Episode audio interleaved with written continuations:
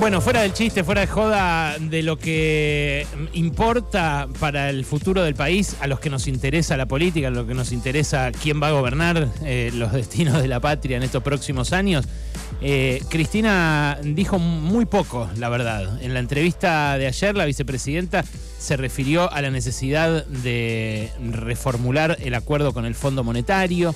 Esa es la coordenada central eh, que va a tener que maniobrar el próximo presidente, la próxima presidenta, quien sea que ocupe el sillón de Rivadavia. Eh, y abundó, la verdad, bastante poco sobre el programa que ahora eh, exige como eje ordenador del oficialismo para que tenga alguna chance en las próximas elecciones. pero la verdad, la moneda está en el aire, como nunca, lo hemos dicho muchas veces en estas últimas semanas.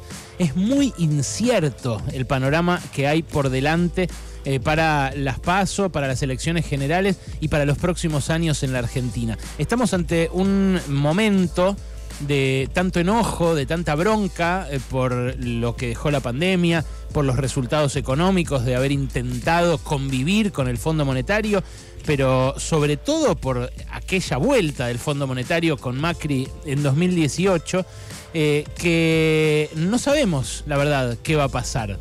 Eh, y no sabemos ni siquiera quiénes van a ser los candidatos. Eh, en ninguna fuerza, porque en la oposición ayer eh, se pusieron de acuerdo quién va a llevar candidatos a qué en la provincia y en la ciudad, pero se están matando a un nivel que Patricia Bullrich se fue a una ciudad de Tierra del Fuego, a Tolwyn, para sacarse una foto con Favaloro, para facturarle a la reta que René Favaloro se suicidó por su culpa porque no le pagaba la deuda del PAMI cuando era funcionario de la Alianza. O sea, con esa munición se están tirando. No extrañaría que empiecen a tirarse con elementos surgidos del espionaje, como ya ha hecho Macri en reiteradas ocasiones, que empiecen a darse con, con de todo a nivel económico, a nivel de corrupción. En fin, están todos contra todos, tanto en el oficialismo como en la oposición.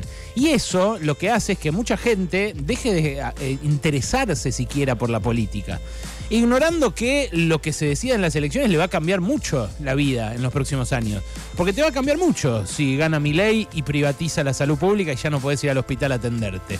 Porque te va a cambiar mucho si eh, hacen determinada, si siguen determinada política frente al Fondo Monetario o determinada otra.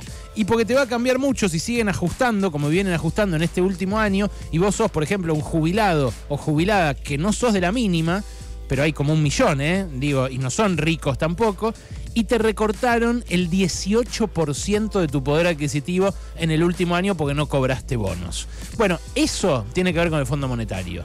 Y la verdad que mucha gente no lo vea es una cagada porque el Fondo Monetario siempre fue así, en los 30 acuerdos que hubo hasta ahora eh, entre el organismo y la Argentina. Ahora, Cristina ayer sí dijo algo respecto de ese eh, esquema de dispersión política que va a tener las elecciones. Este, em, esta situación en la cual nadie configura una mayoría clara. ¿Por qué? Y bueno, porque hay una memoria bastante nítida de que Macri fue un desastre en el gobierno y Horacio Rodríguez Larreta y Patricia Bullrich tienen más o menos los mismos economistas que tenía Macri. Y también hay, por supuesto, una memoria más nítida todavía de cómo se espiralizaron los precios en este último año y medio y cómo llegamos a tener la inflación más alta en 30 años de la mano del Frente de Todos. Ahora, ¿qué dijo sobre ese escenario de dispersión Cristina? Esto, escucha. Estamos ante un momento difícil, pero creo que en estas elecciones eh, van a ser unas elecciones totalmente atípicas también. Es una elección de tercios. Así como la elección del año 19 fue una elección de techos, porque había dos partidos nada más. Ahora estamos ante una elección de tercios, donde lo importante, más que el techo, es el piso. Porque precisamente al ser tercios, lo importante es entrar al balotaje. Claro, lo importante es entrar al balotaje, dice Cristina. Por eso importa más eh, que alguien tenga un buen piso de votos que que tenga un bajo techo. ¿Qué pasó en 2019? Lo contrario, en 2019 lo que decían los analistas de las dos candidaturas principales, eh, antes de que se definiera por Alberto ella, era si va Cristina tiene un techo bajo Entonces, como Macri va por la reelección con un piso alto, con un techo también, pero con un piso alto, le ganaría la elección a Cristina porque hay gente que nunca en la vida votaría por Cristina. Es cierto, hay mucha gente que nunca en la vida votaría por Cristina, pero también ahora hay mucha gente que nunca en la vida votaría por un macrista. Entonces, como todos medio que estamos votando a, quien no queremos que gobierne, bueno, se configuran eh, esas minorías intensas que no llegan a mayoría. Pero además apareció un nuevo actor, que es la ultraderecha, Javier Milei. Claro, eh, a Javier Milei y a sus seguidores no les gusta que le digan la ultraderecha, pero hay un montón de gente que los va a votar sin serlo eh, y que lamentablemente va a acompañar propuestas que son realmente muy muy destructivas para el tejido social.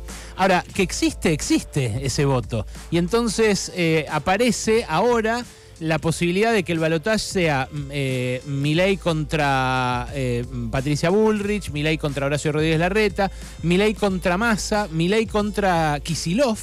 Eh, o Milei contra Guado de Pedro, o contra alguno de los otros candidatos que hay en el oficialismo, que la verdad tienen mucho menos votos, pero todavía mantienen su candidatura. ¿Por qué eh, es importante que haya dicho esto de los pisos para eh, tratar de anticiparse a quién puede ser el candidato? Y bueno, porque eh, si el piso lo pone ella, entonces el candidato va a ser quien más parecido a ella se vea para el electorado. ¿Por qué? Bueno, porque ella tiene el techo de los que nunca en la perra vida votarían por Cristina, pero también tiene un montón de gente que va a hacer lo que ella diga. ¿Por qué? Bueno, porque recuerdan que la pasaron muy bien cuando el salario era mucho más alto, eh, cuando la economía andaba mucho mejor eh, y cuando se les reconocieron derechos que antes no se les habían reconocido nunca. Por ejemplo, la jubilación que los economistas muchas veces critican porque se dio sin respaldo de aportes, pero que a mucha gente le resultó una reparación de una vida de laburar en negro. Bueno, eh, Massa en este contexto aparece mm, bastante pinchado como candidato de unidad. ¿Por qué? Y bueno, porque Massa no tiene ese piso. Massa no solamente tiene el problema de que la inflación mensual está cerca del 10%, no solamente tiene el problema de que está ejecutando un ajuste a pedido del Fondo Monetario, y la propia Cristina en su carta del otro día dijo, nosotros eh, vamos a eh, una elección en la cual los últimos dos presidentes no tienen aptitud electoral porque eh, pactaron el programa con el Fondo Monetario, porque definieron su plan económico con el Fondo Monetario. Y bueno, no es Massa el que está ejecutando ese plan del Fondo Monetario. Sí, ¿no? Entonces, ¿por qué ellos, tanto Macri como Alberto Fernández, no tendrían posibilidades, chance alguna de ser electos presidentes porque pactaron el fondo? Y sí la tendría Massa que está ejecutando el plan del fondo. Si uno sigue esa lógica, lo que eh, concluye es que Massa no es. Y que entonces esa versión que da vueltas ahora de que la fórmula sería más aguado, y bueno, no va a ser. Hay otros que creen que es Guado de Pedro directamente el candidato. Eh, claro, sería eh, algo novedoso eh, en términos de su proyección, de lo que hizo hasta ahora, de su carrera política. Es un tipo más joven, además, no tanto, pero un poco más joven que Massa, tiene 46 años. Ahora, la verdad es que la respuesta todavía no se conoce. Y Massa, que creía que podía ser el candidato de unidad sorteando una elección interna, ahora se enfrenta a eh, una Cristina que duda que no sabe si conviene más hacer una paso o que haya un candidato único. Massa está muy convencido. Y de hecho, hace un ratito en San Fernando, en un acto, escuchá lo que dijo. Hace un ratito, minutos nada más. ¿eh? No soy de los que se asusta frente a un desafío. Efectivamente, cuando había que agarrar la papa caliente y muchos de los que hoy se pasean por los canales hablando vanidosamente de candidaturas, se metían abajo de la cama, nos paramos, pusimos el cuerpo y nos hicimos cargo.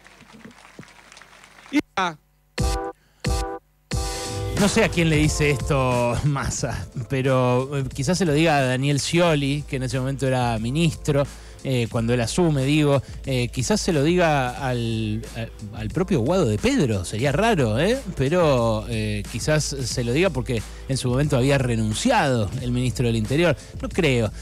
lo que está claro es que Massa levanta el tono de voz que Massa quiere ser candidato a presidente.